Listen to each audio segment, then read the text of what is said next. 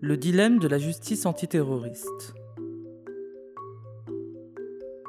Chapitre 2 À l'origine du désastre.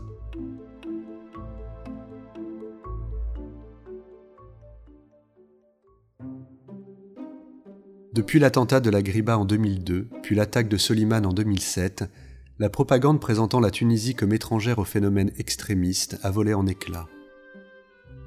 En 2011, l'amnistie générale de tous les prisonniers et prisonnières politiques, dont les attaquants de Soliman, ont contribué à la fragilité sécuritaire. Entre laxisme politique et resserrement sécuritaire, le traitement des affaires liées au terrorisme en Tunisie ces deux dernières décennies donne un éclairage nécessaire pour comprendre les problématiques actuelles. Le 9 septembre 2001, le monde d'avant.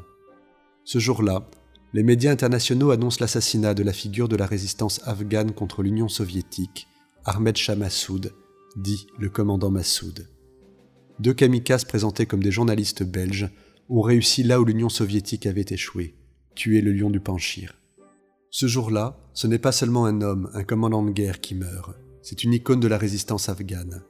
L'assassinat du chef de guerre combattant en première ligne contre les talibans sent l'odeur d'une poudre de guerre, qui annonce un événement inédit, mais lequel? Le monde ne va pas tarder à le savoir. Deux jours plus tard, deux avions s'écrasent contre les tours du World Trade Center à New York. Commence alors le monde d'après. Au même moment, l'identité des tueurs du commandant Massoud est découverte, leur nationalité tunisienne. L'assassinat était programmé depuis près d'un an et préparé par un groupuscule dirigé par un djihadiste tunisien lui aussi, que l'on dit proche d'Abu Moussa Belzarkawi, Saïfallah Ben Racine, plus connu sous le nom d'Abu Riyad, également proche lieutenant de Ben Laden. Le djihadiste avait fait ses premières expériences militantes au sein du mouvement de la tendance islamique, l'ancêtre d'Enarda, dans les années 80, avant de s'engager plus avant dans ce qui deviendra plus tard la mouvance Al-Qaïda. Mais après l'assassinat du commandant Massoud, la carrière d'Abu Riyad va tourner court. Arrêté par les services américains puis livré à la Tunisie, il est condamné à 43 années de réclusion. À l'époque, peu de gens avaient misé sur une libération prochaine du personnage, pas même lui.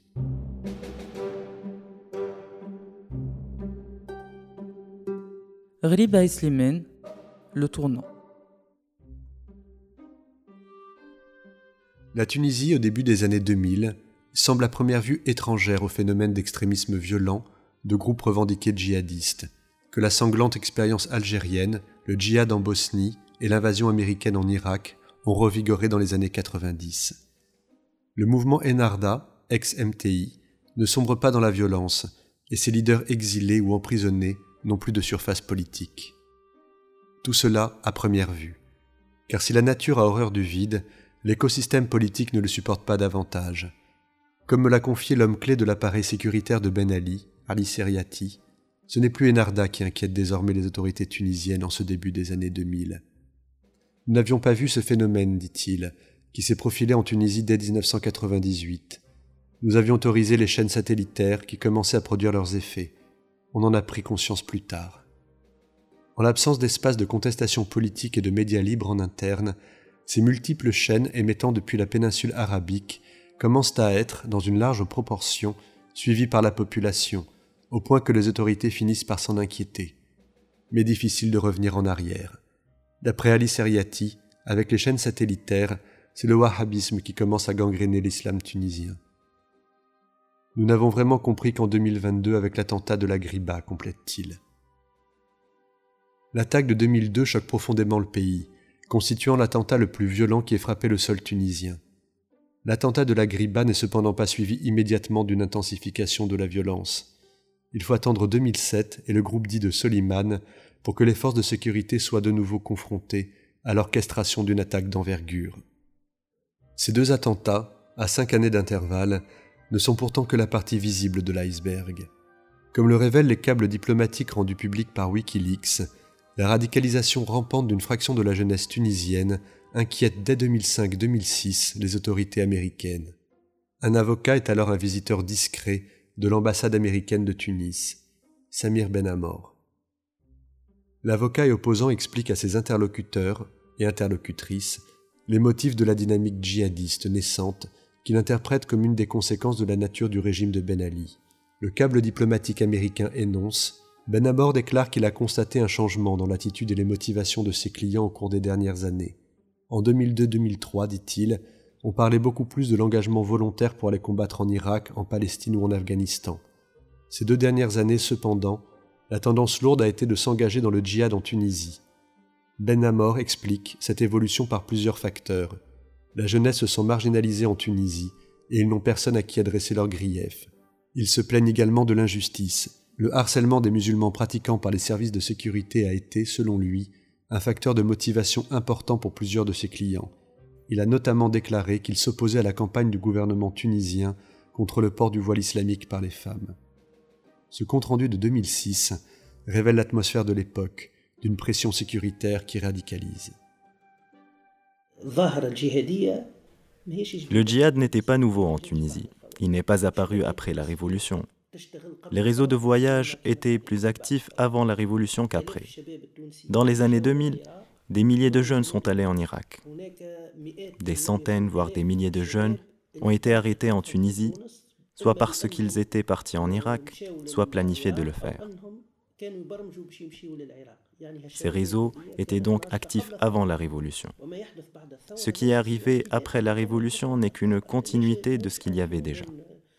Ce n'est pas un phénomène nouveau pour en parler comme une catastrophe engendrée par la Révolution.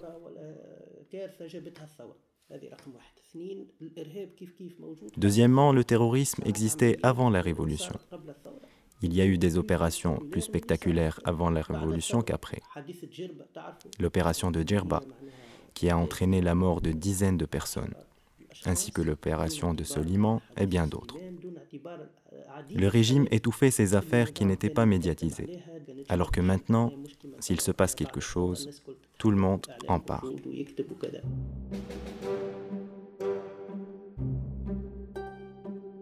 Le péché originel. Cinq ans plus tard, la chute de Ben Ali et le début de la transition démocratique tunisienne rebattent les cartes et imposent ce qui demeure aujourd'hui encore un des meilleurs acquis de la Révolution, pluralisme et liberté d'expression. Il serait toutefois injuste de faire porter au seul phénomène révolutionnaire tunisien et au vent de liberté politique la responsabilité des violences qui vont suivre. On peut d'ailleurs sans hésitation dater le début du désastre. Le 19 février 2011 paraît au journal officiel de Tunisie le décret loi 2011-1 qui étonne. Signé par le président de la République Fouane Baza, proposé par le ministre de la Justice Lazare Karoui Chebi, il annonce, un mois après la chute de Ben Ali, la libération de tous les prisonniers et prisonnières politiques. Mohamed Ranouchi, alors chef de gouvernement, justifie plus tard cette décision par la pression politique exercée par la rue. Un dérapage, une erreur de jugement dans la tourmente? Ni la rue, ni les partis d'opposition n'ont pourtant officiellement demandé la libération de personnalités violentes impliquées dans des affaires de sang et de terrorisme. Une revendication de la seule Enarda, encline à s'intirer la sympathie de ses bases les plus radicales, possible.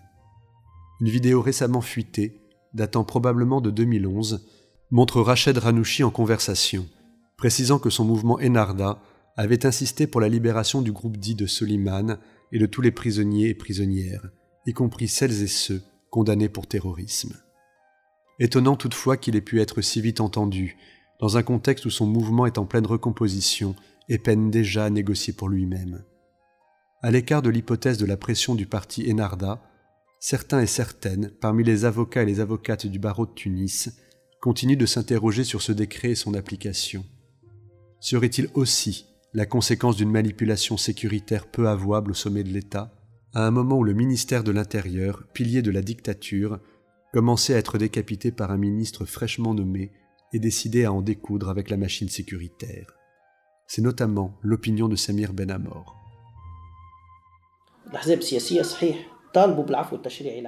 Les partis ont demandé l'amnistie des prisonniers politiques. Les dossiers étaient supposés être étudiés au cas par cas.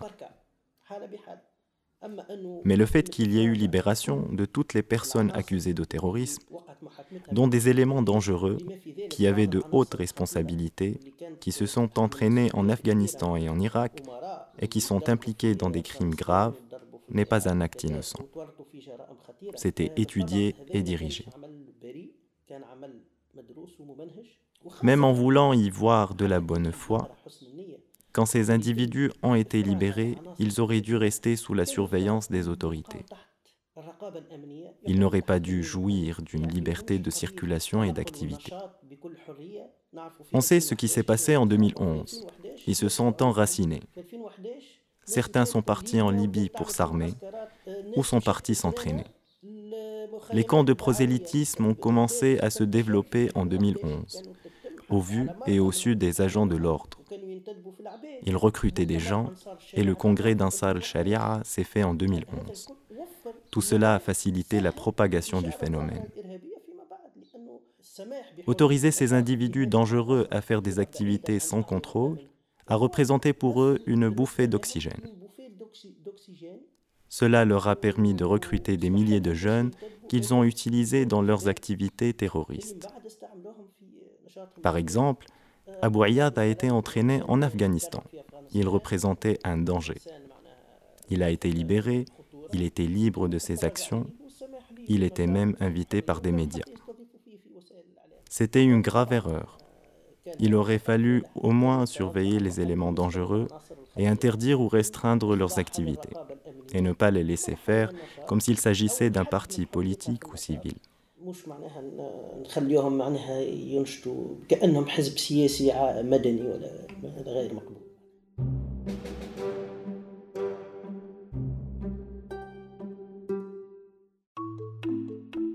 Une possibilité difficilement prouvable d'un procédé loin d'être inédit.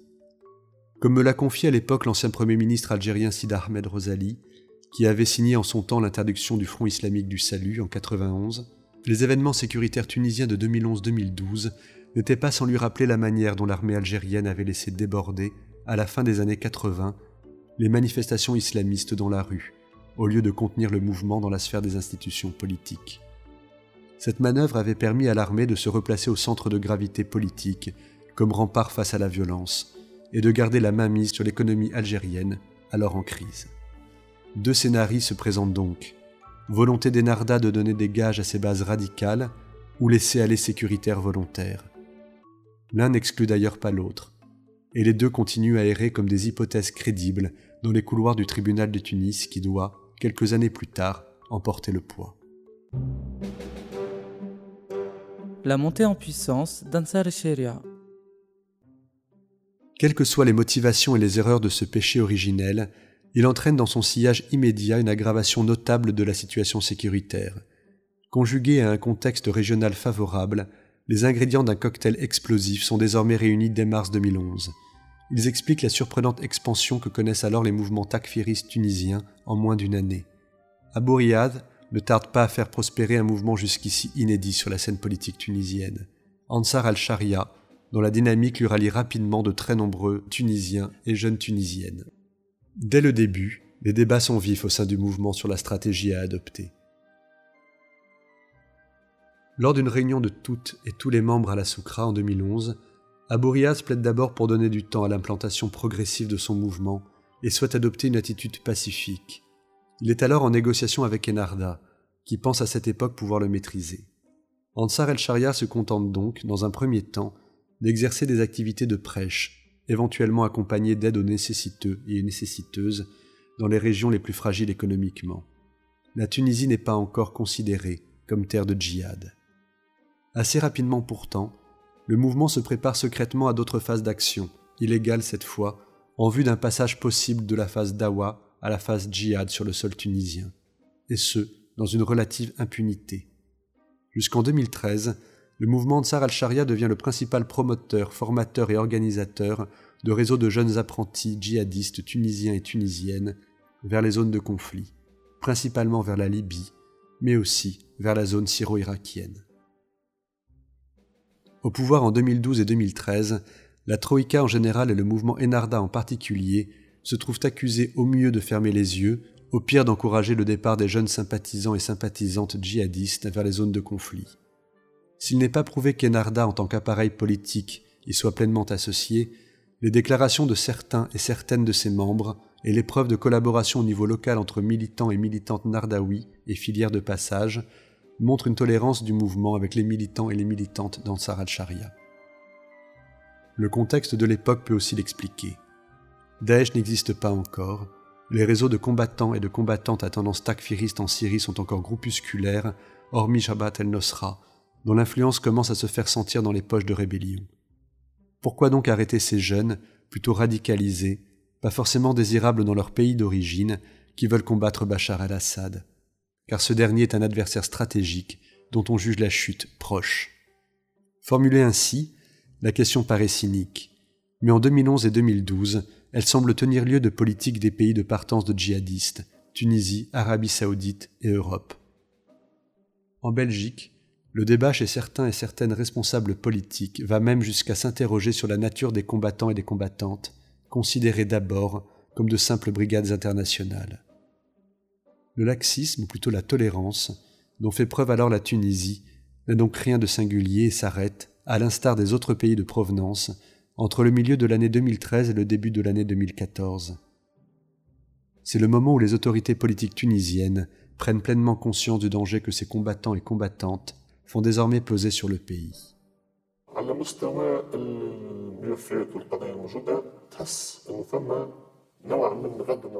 Concernant les dossiers de procès, il y a eu une sorte de laxisme par rapport à certains jeunes qui ont voyagé vers des zones de conflit.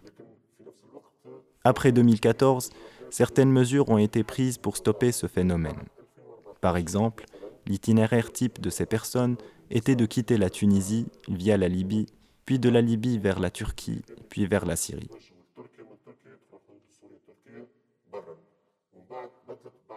Quand la guerre civile en Libye a commencé, la plupart des voyages se faisaient via la Turquie, parfois via le Maroc, puis la Turquie, puis la Syrie. Il y a eu des tentatives d'imposer un âge minimum pour pouvoir quitter le territoire via la Libye.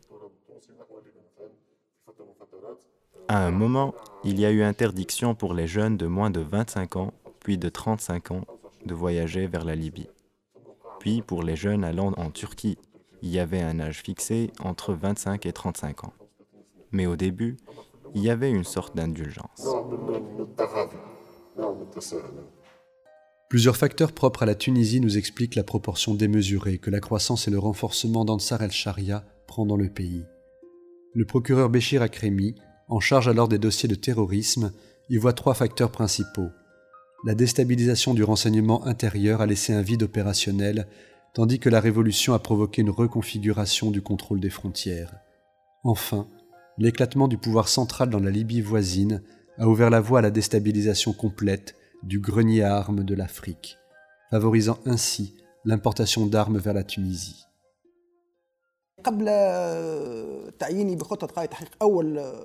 Avant ma nomination en tant qu'enquêteur principal de ces affaires, les événements du 14 janvier 2011 ont mené à de grands changements dans la région, en particulier en Tunisie.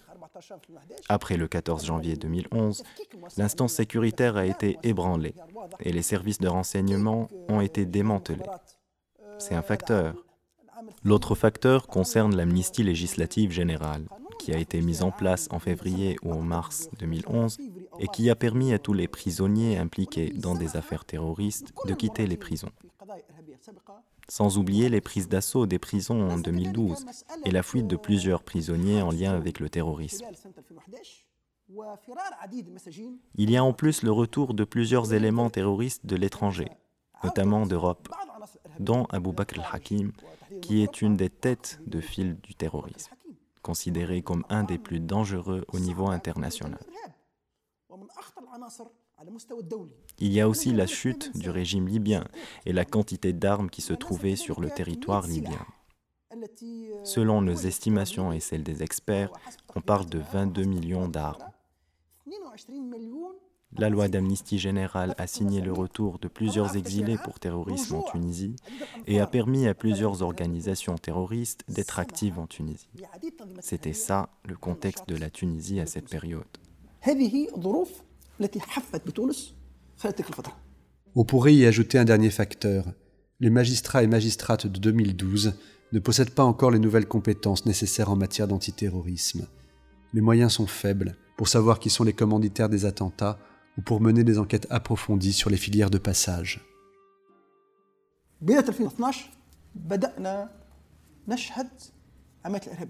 Les actes terroristes ont commencé début 2012. À cette période, le système sécuritaire fragilisé et démantelé n'était pas en capacité de gérer ces situations. C'est ce qui a permis l'entrée d'armes dans le sud tunisien. C'est ce qui a permis de transporter ces armes vers la capitale et les villes côtières. Dans ce contexte, nous faisions face à la question du terrorisme avec prudence. Les nouveaux appareils sécuritaires n'étaient pas prêts à ça, les appareils judiciaires non plus. Pendant ce temps, le terrorisme se répandait. En tant que juge, nous avons commencé à travailler sur de nombreux dossiers de terrorisme en 2012.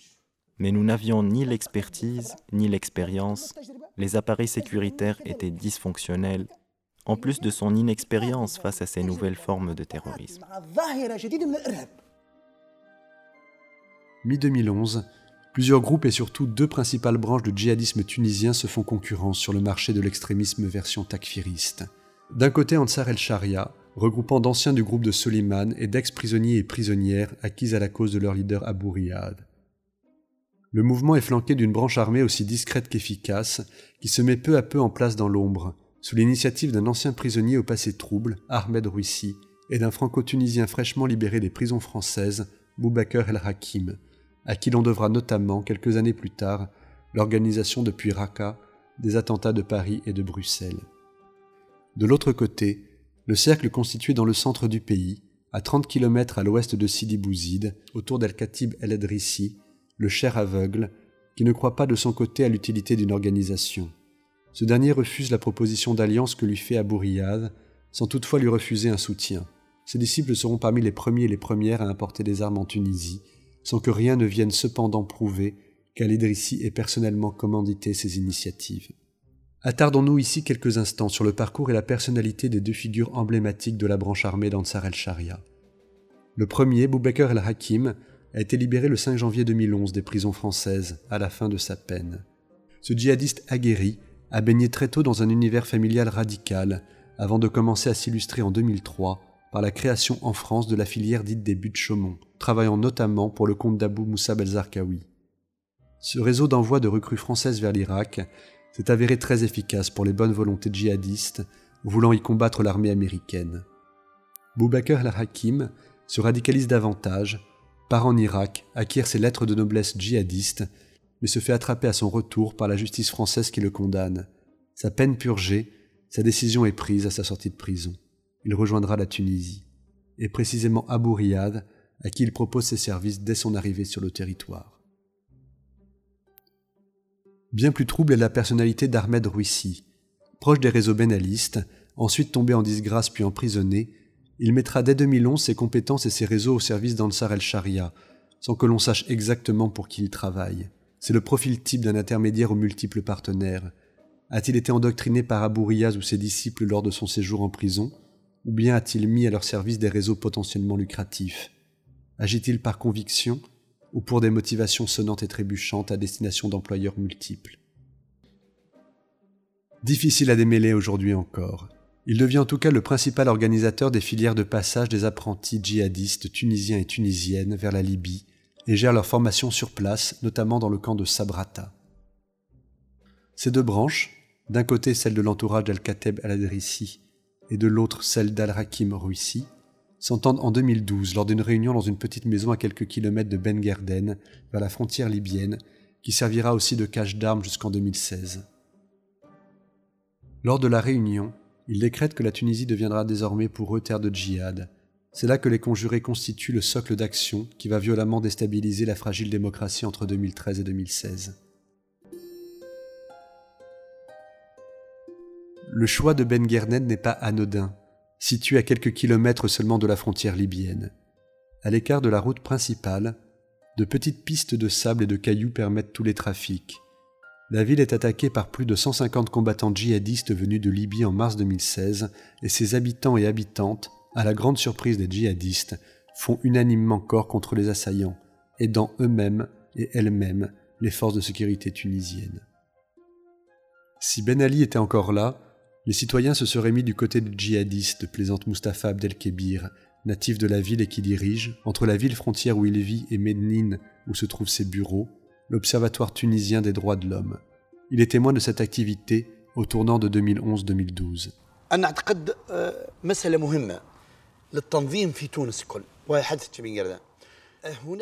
Je pense que c'est une question importante pour l'organisation en Tunisie, spécifiquement à Benguelden. Dans cette zone frontalière, il y a eu un grand rassemblement de tous les éléments importants de l'organisation takfiriste, dont le Sheikh l'Idrissi. Il y avait à quelques kilomètres de la ville une maison isolée. Ils s'y sont réunis pour décider si la Tunisie est une terre de jihad ou de da'wah.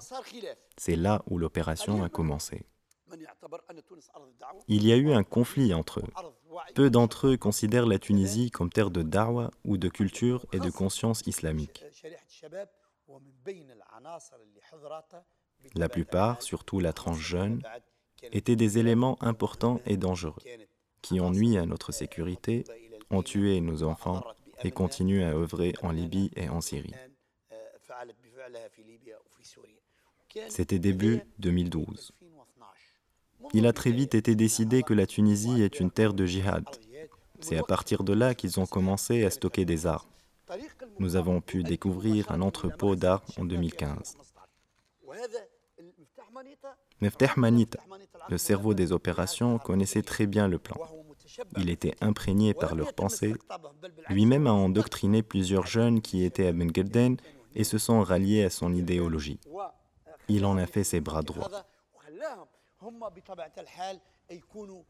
Quand il est parti en Libye, il était en contact avec sa femme et ses enfants.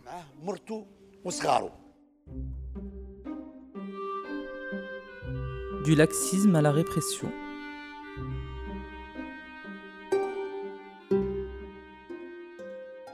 Mais après la réunion de 2012, il faut attendre quelques longs mois pour que les autorités politiques réagissent, puissent décider de mettre fin à ces activités souterraines à la suite d'événements bien plus visibles.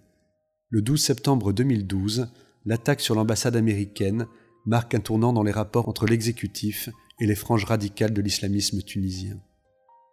Accusé de bienveillance vis-à-vis des événements, impliquant notamment le ministre des Affaires religieuses de l'époque, Nourdin el-Khatmi, Rached Ranouchi est mis sous pression par l'administration américaine et doit donner des gages. La tolérance laisse place à la répression. L'assassinat six mois plus tard de Choukri Belaïd, revendiqué dans une vidéo par Boubaker el-Hakim et dans Dabik, le média de propagande du groupe État islamique, avec la complicité d'Ahmed Rouissi, les véritables commanditaires restant inconnus à ce jour, marque l'apothéose de la tension entre la Troïka et Ansar el-Sharia, qui se poursuit jusqu'à l'assassinat de Mohamed Brahmi.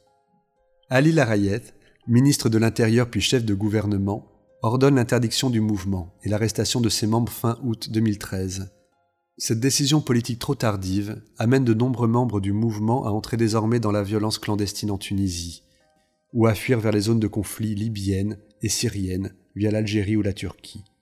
C'est à cette époque que la justice tunisienne commence à mettre en place un système de filtration aux frontières. Près de 12 000 personnes sont empêchées de quitter le territoire. Le phénomène de départ commence à être endigué, mais tard, bien trop tard. Les restes du mouvement d'Abou Riyad entrés en clandestinité ou depuis l'étranger, font alors subir à la Tunisie un cycle de violence inédit. La plupart des attentats sont préparés depuis le camp de Sabrata en Libye, sous l'autorité notamment d'Ahmed Russi. Le camp sera bombardé par des frappes américaines début 2016. On peut d'ailleurs comprendre l'attaque des djihadistes sur Ben Gerden en mars 2016 comme représailles au bombardement de Sabrata. 2016 2016 a marqué un revirement dans le terrorisme. En tant que juge d'instruction, parquet, huissier de justice et service de renseignement, nous avons jugé que le terrorisme était en déclin et pris au piège et que les appareils sécuritaires ont suggéré cette situation. C'était notre conclusion. Depuis 2016, les actions terroristes ont baissé.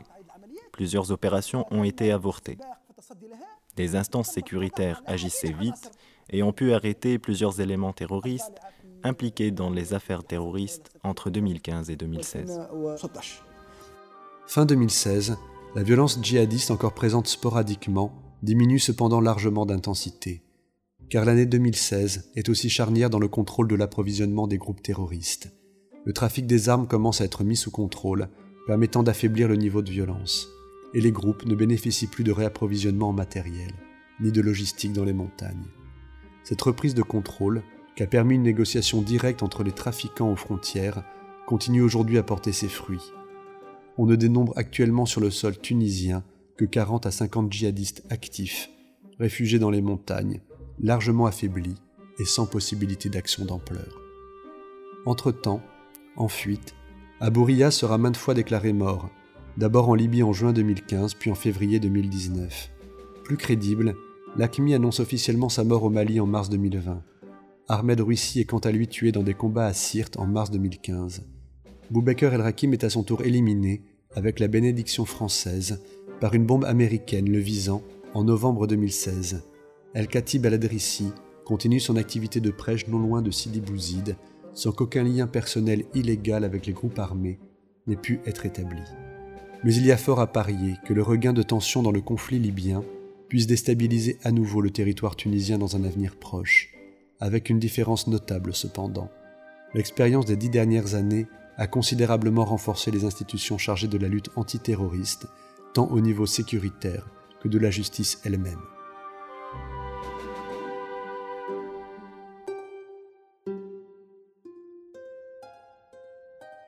Le dilemme de la justice antiterroriste, chapitre 2, à l'origine du désastre, une production Inkifada Podcast. Voix off Mania Ben Hamadi, texte et voix Christophe Cotteret, musique Omar Aloulou, habillage sonore et mixage Yessin Kawen, avec la collaboration de Bashar Atriki et toute l'équipe d'Inkifada.